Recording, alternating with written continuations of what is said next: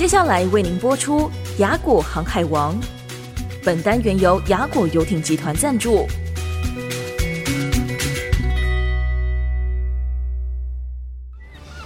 只要你愿意，随时都可以出发。雅果航海王，实现你的航海梦想。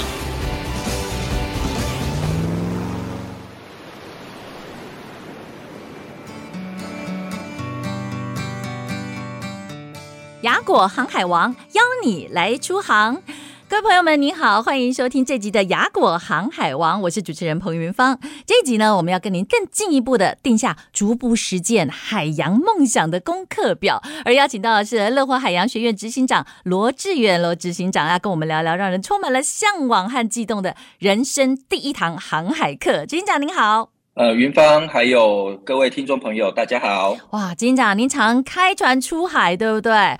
我觉得听起来哦，驾驶帆船呢、航海啊，乘风破浪，真的好浪漫哦！电影画面里面，我们常常看到很多人在游艇上面喝香槟、谈理想，或者是谈恋爱啦。但同时哦，船长也可能正在驾驶舱里面面对着仪表进行很精密的运算，借很多的科技专业来辅助，然后加上自己有很多的智慧判断，才能够稳定航行。所以。呀，请您跟我们透露哦，所谓的人生第一堂航海课，在航海课上我们要学些什么呢？它跟其他运动有什么不一样？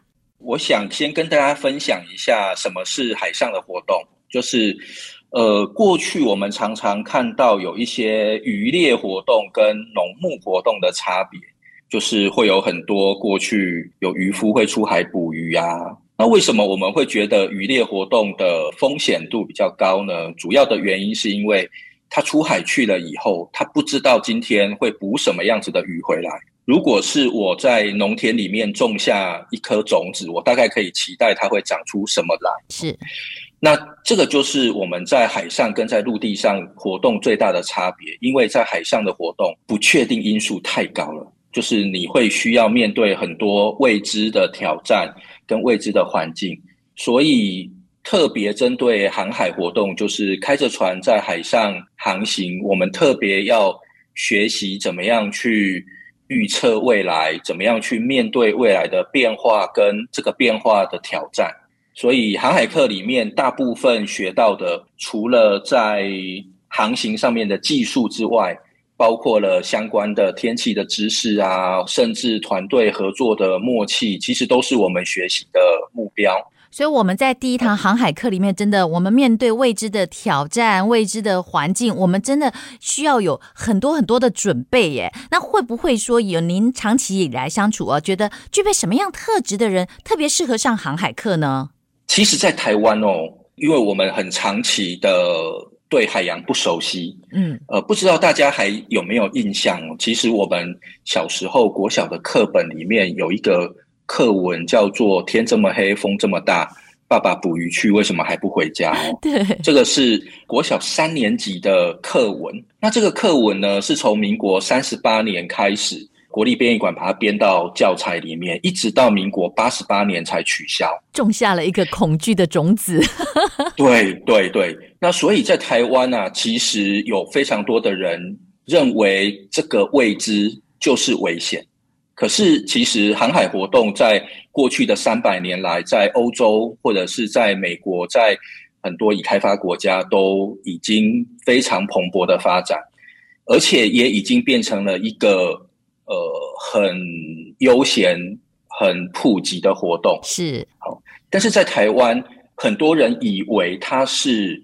贵族活动，嗯，所以刚刚云芳问到说有什么样特质的人适合上航海课，嗯，或许有很多人直接想到说，呃，我要是有钱人才有机会学习参加呃游艇的活动。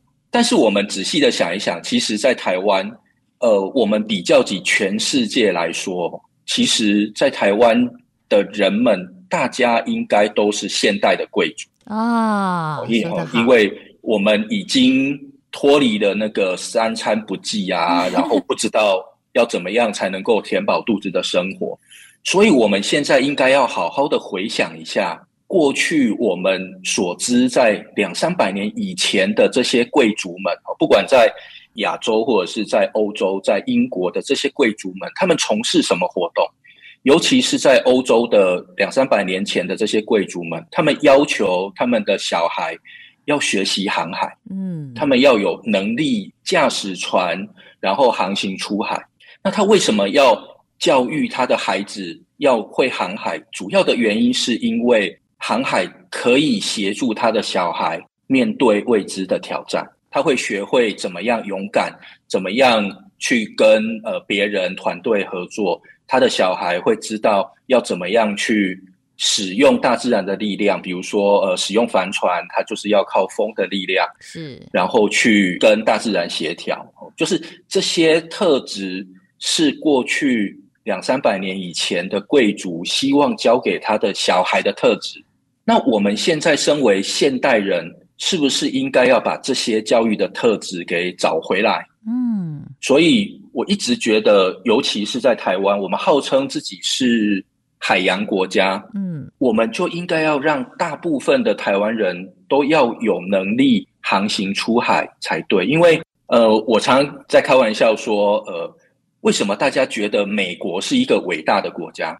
因为美国人很伟大，美国人很勇敢。并不是美国是一个伟大国家，而是它的人民伟大，国家才会伟大。嗯，我常常在网络上或者是演讲的时候，跟大家提到说，台湾是一个海洋国家，然后底下就会笑声一片哦，大家就说啊，这个是骗人的，台湾不是海洋国家。原因是因为台湾人民不是海洋子民，嗯，所以我们就不是海洋国家。那我们是海洋国家，就要想办法让。台湾人都变成是海洋之民，嗯，所以回应刚刚云芳的第二个问题，我认为只要是台湾人都应该要上航海课。哦，是，这不只是一种享受和娱乐而已，这其实是我们可以培养的技能，嗯，还有把自己的心胸整个放大。对不对？所以，如果像您刚才讲，我们不要恐惧海洋，而是敢于与海洋去接近、去冒险、去学习、去挑战哦。这中间有很多的未知，我们可以作为一个不是贵族活动哦，而是海洋子民的身份哦。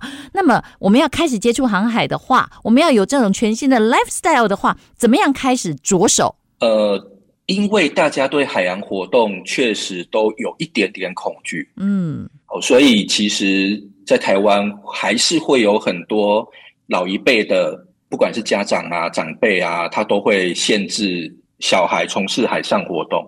所以，呃，我的建议是，当然可以先从安全性比较高的活动开始。嗯，哦，也就是先让家里的长辈或者是身边的朋友觉得我从事的活动没有那么危险。那游艇、帆船的活动，其实是在所有的海洋活动里面。相对的安全性比较高的，也因为它的安全性很高，所以才有能力驾着船环游世界。在欧美国家，它的普及度也是最高的，因为几乎所有的人都有机会可以上手，然后从事海上的活动，让生活找到一个新的方向，就是生活的悠闲啊，可以出海去跟朋友一起聊天啊，钓鱼啊，然后同时也找到可以传承的方向。就是可以把这样子的生活方式传递给下一代，嗯，然后也可以找到适合自己的社交活动的方向。因为如果你喜欢大海，你勇于接受挑战，那你在这个环境里面，你认识到的人也会是喜欢大海、勇于挑战的人。哦，是。呃，对，呃，有一句很有名的话是在中国有一个帆船之父。他第一次环游世界的时候，他说了：“呃，当船帆扬起，你就会看到全世界。因为全世界的大海都是相连的，所以你只要有能力扬着帆，就可以到全世界各个地方去。”太好了，嗯、非常感谢执行长今天跟我们分享了这人生第一堂的航海课。之后我们有机会还想要请您告诉我们怎么样来私人定制海上旅游，好吗？好，好，太好了，谢谢您。谢谢。那我们下次再请朋友们持续锁定收听《雅果航海王》哦。本单元由雅果游艇集团赞助播出。The ocean is calling，成就再大都想拥有一片海。雅果游艇集团邀您一同乘风破浪，成为现代航海王。